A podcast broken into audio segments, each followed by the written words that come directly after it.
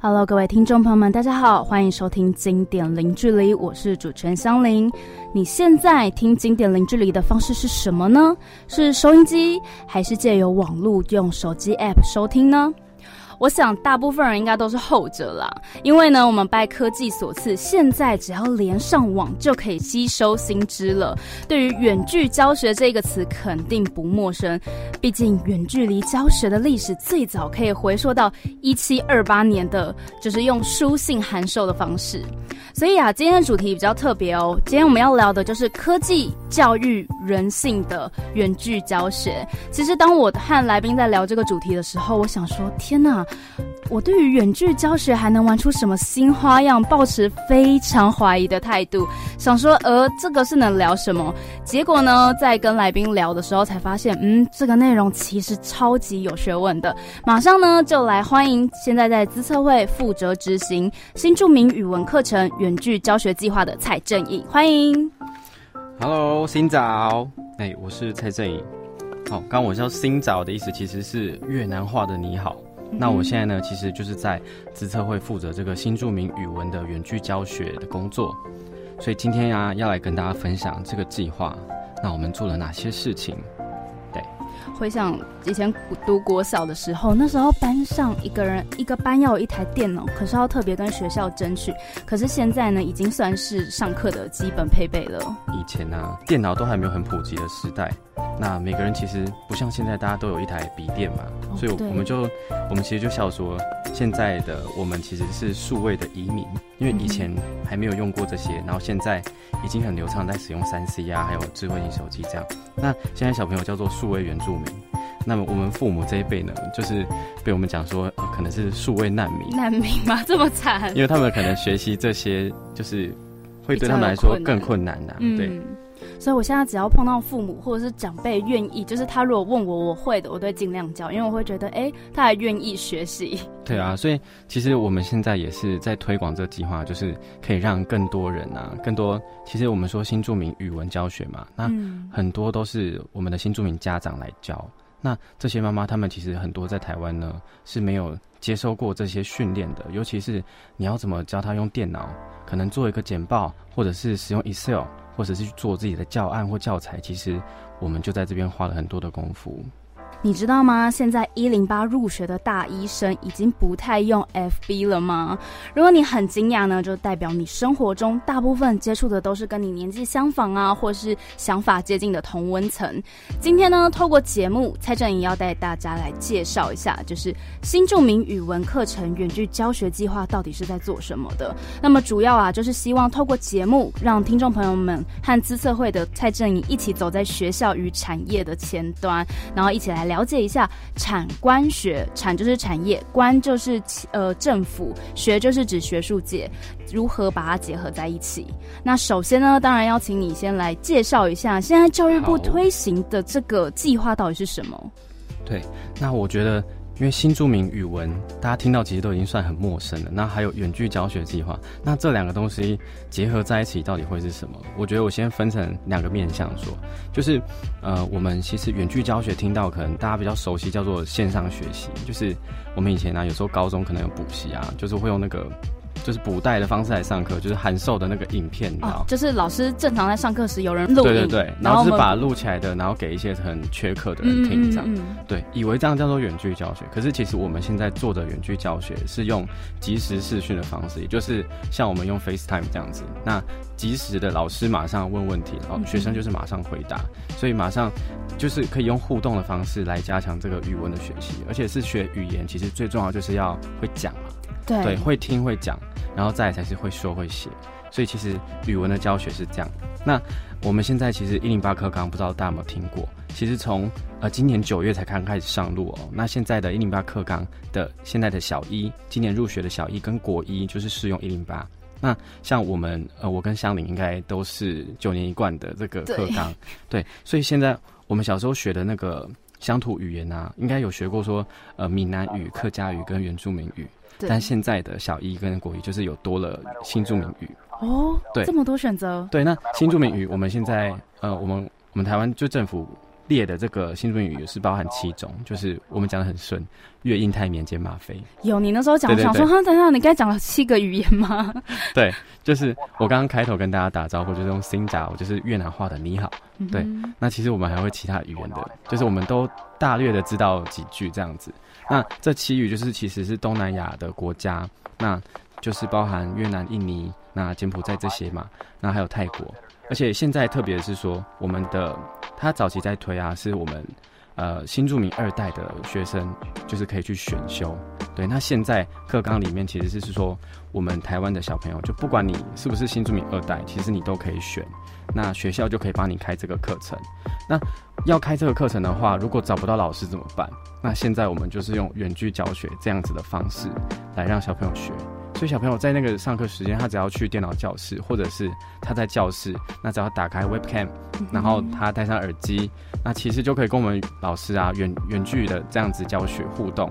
而且我们老师一次呢，可以跟很多个学校，可能远在金门，然后在澎湖，跟台湾本岛，然后有一些比如说呃偏乡的孩子也可以去学习，因为偏乡其实是更多找不到老师的这些学校。对啊，所以我们早期都是从偏乡开始推，那现在呢已经正式上路了。那很多的一般的都市的学校，可能你未必你是市区就找得到柬埔寨语的老师啊，超难，好不好？对啊，就是其其实我们这个政策，其实我是觉得蛮蛮有实质意义的啦。那除了是帮助到偏乡，然后另外一块是推广这个文化，因为其实新住民语啊是这些孩子。就是他其实不太了解说妈妈那边，甚至他可能要回外婆家，他都不知道说这些文化是怎么来的。所以新住民语文课程一半是教文化，然后另外一半是教语言。那那也让他认识自己的根。那未来呢，就是我们其实早期在讲的那个新南向政策，就是其实也是希望说我们可以未来培育的培育更多的人才，那是往东南亚的这些国家，因为他们现在经济都在蓬勃发展中。那有机会呢，就可以到那边当干部。也许就是做一个人才的交流，这样子，我觉得是蛮利益良善的啦。其实我发现现在就是东南亚的语言很行，就是日日文跟韩文可能就是还是维持在那边，可是蛮多人会想要学马来西亚语跟那个泰语，然后老师超难找，超难找。尤其是我们现在其实也很好奇，说为什么有些家长会让小朋友选修泰语？可能泰国因为近期可能大家听到比较多是泰国，可能现在。就是广告啊，或电影媒体产业其实越来越发达了，所以我们也逐渐有想说要去接触一些泰国的文化，然后甚至也很喜欢去泰国观光啊。我刚刚讲到，其实这七种国家我们都是很热门的的一些观光的地区。对，所以其实多学一种文化，那我们讲的常说推广这个课纲，其实还有一个很重要就是国际观。那你怎么样去帮小孩增加国际观？不是说我们早期可能在，我我觉得啦，台湾。还还是有一个普遍的思维，是觉得说东南亚他们来台湾工作，那是为了求比较好的收入或什么，所以常常在这个社会意识下，我们就会把他们当成好像就是比较落落后的感觉。哦，就有点低自己一等，然后这样子的眼光在看他们。我觉得是是这种感觉，所以当然推这个语言啊，一部分是希望说可以呃让新住民的，就是家长可能他们的这个。就是在在我们社会中的一些阶级地位，可能会稍微的受到影响，可能好一点。就是可能这些妈妈自己去学校当老师了，那如果家人听到说，哎，你的妈妈现在是什么？是当老师，就是在教新住民语言。其实听起来也会好像稍微有个专业感。对对对，嗯，对，就是比起我们现在，就是可能还是我觉得对我们东南亚的，就是义工们，其实大部分还是没有到很广义的去接受他们，或者是能够完全的包容。对，我觉得这里也是一个我们未来可以去逐渐努力的方向。对，没错。那么刚才我们提到的远距教学，具体来说内容有哪一些呢？因为其实像我就蛮难想象，说老师透过视窗是怎么样可以带动学生学习。哦，这个远距教学，其实我们很好奇，说远距的话，那是怎么样？就是老师还是要写板书吗？还是要在那边帮大家复习考卷吗？这样子？哦，对，对，听起来好像感觉，因为我们可能高中念完，我们最接近是高中，所以觉得会不会是这样？嗯，对。那其实现在你想到是我们做的是小一哦，小小学生是做最多的，然后其次是国中生。那学语言呢，比较重要的其实就是我说听说嘛，所以你要做的是跟老师能够互动。那老师呢，通常会运用一些美材，就可能他会在他的我们做的是这种就是视讯的会议软体，那他就会分享他的制作的简报，简报里面可能包含，如果他要教的是呃泰国的美食，他就会把一些泰国美食放在里面，然后可能教大家单字怎么念。那还有一些是课本的内容，就是像我们的课本都有做电子书嘛，对，那就把电子书放上去，那大家也可以一边小朋友手上都还是有教育部编的这个课本，对，那老师也可以用各种的美材，影片呐，然后简报啦，或者是课本电子书，这些都可以去辅助老师做教学。那更多时候可能是老师在镜幕镜头前面，呃，就是手舞足蹈的这样子去增强大家对于这个画面啊，因为你知道在镜头上。就是比起你现场摸得到学生，那是另外一件事，所以你必须要在荧幕上，就是我们我们讲就是要说学逗唱，能够让小孩子能够集中精神。对，你要一直一直去吸引他注意你。对啊，就是视讯嘛，因为这样子就是希望说大家可以互动，那小朋友也可以在你的这个互动过程中去学习东西。对啊，哇，所以其实现在当老师还要像 YouTuber 那样子哎，哎，不过我觉得这样有个好处哎，他就不用一直叫同学，就是打断上课课程，一直叫同学哎起床喽，哎，就是专心哦，他可以真的很顺的教下去。对，因为远距教学其实就是我们讲说把金师跟人师分开，那所谓人师就是说在现场管人的那个老师。那我们现在新住民这个计划呢，这个远距计划现场是我们有聘请一位就是临时的呃陪课。等于说陪课的助教，那这个陪课助教有可能是学校的职工妈妈，或者是学校的老师也有可能。那他就是在学校负责管这些孩子，可能就是督促他们来上课。那包含课程中可能会协助他们，就是你要跟老师互动啊什么。所以班级管理的部分是由他们负责。所以教学的本质上就由远距的这个老师全权的负责。所以其实分开来也是有好处的啦。对。那你刚才讲做远距教学啊，其实除了视讯以外，数位教材也是很重要的一环。嗯，你们有做哪一些数位教材来辅助呢？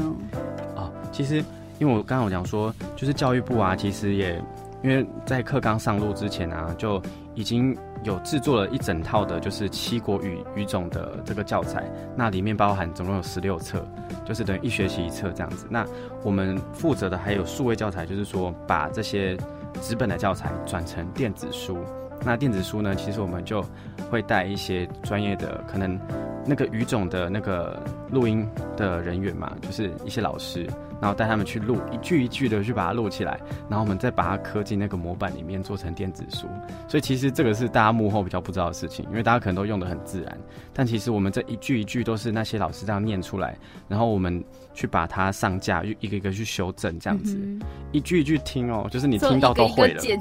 对啊，就是我们其实很熟悉啊，因为我们其实办更多的是说跟这些老师现场的交流，对啊，所以我们也认识到很多就是各个各国的嘛，七国老师，我就说。我们的其实 LINE 里面都是他们的讯息，要么可能常常有问题会问我们，对啊，所以就做到一个好像哎跨国的交流。真的，你这边就是一个小小的，就是对小小的国国际社会地球村这样。对对对对对。那么以上呢就是今天的节目啦，我是香菱，我们下次见喽，拜拜。